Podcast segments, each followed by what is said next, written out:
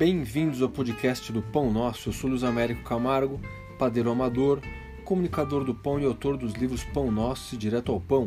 Eu criei esse podcast para a gente poder falar de receitas, dicas, ingredientes, dúvidas, organização de tempo e porque estamos em quarentena, estamos em casa, então vamos fazer pão.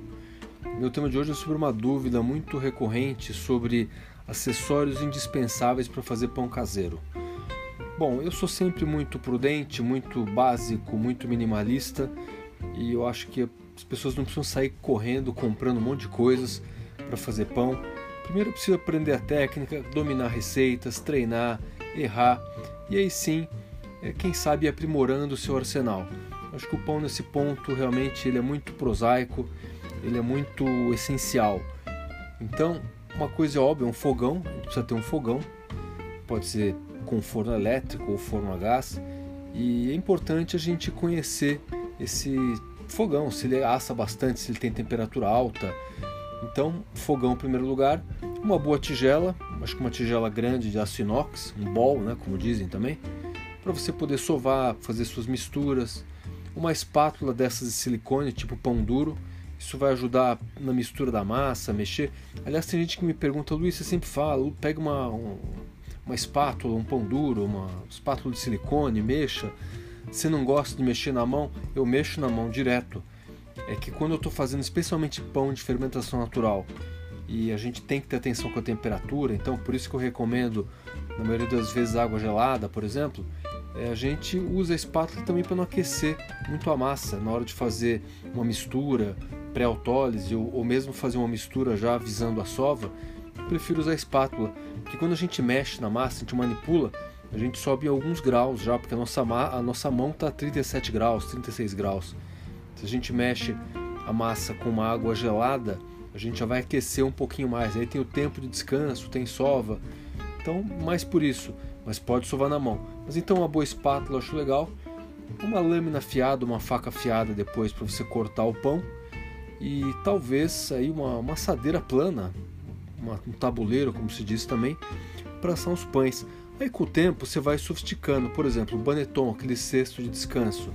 É um negócio legal porque ele ajuda a conter o formato do pão depois que ele é modelado, depois que ele cresce, a gente modela. Mas por outro lado você pode improvisar também. Já falei disso, né? Você pode pegar uma tigela de aço, colocar um pano limpo, jogar uma farinha, coloca a massa ali, é, ou alguma cesta. Você pode também colocar um paninho e jogar farinha, improvisar. Escorredor de macarrão funciona bem. Aí depois você compra um baneton. Precisa ter uma lâmina de padeiro? Se você puder adquirir, bom, mas por enquanto vai usando uma faquinha bem afiada, uma gilete, alguma lâmina que realmente te dê confiança na hora de fazer o corte. Isso é importante. Panela de ferro para sair em casa eu acho muito bom também, porque ela realmente consegue estabilizar mais a temperatura, consegue aproveitar o vapor, a água que evapora da, da, massa do pão na hora de assar, criando aquele efeito mais crocante, permite que o pão doure bem. Então, uma panela é bem legal, pode ser uma panela de vidro também, pode ser uma panela cerâmica, mas de ferro eu gosto bastante.